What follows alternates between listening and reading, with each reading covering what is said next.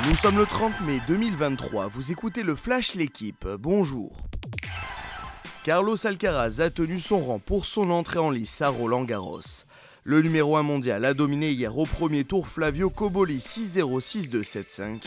Novak Djokovic s'est lui défait d'Alexander Kovacevic 6-3 6-2-7-6.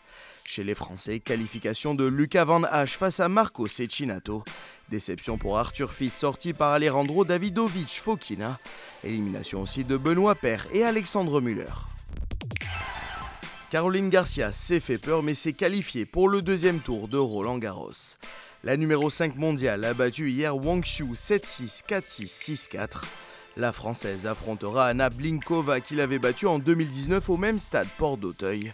Sa compère de double Kristina Mladenovic n'a elle pas passé le premier tour.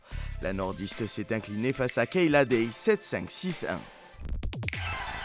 Cheslin Colby ne portera plus le maillot du RCT.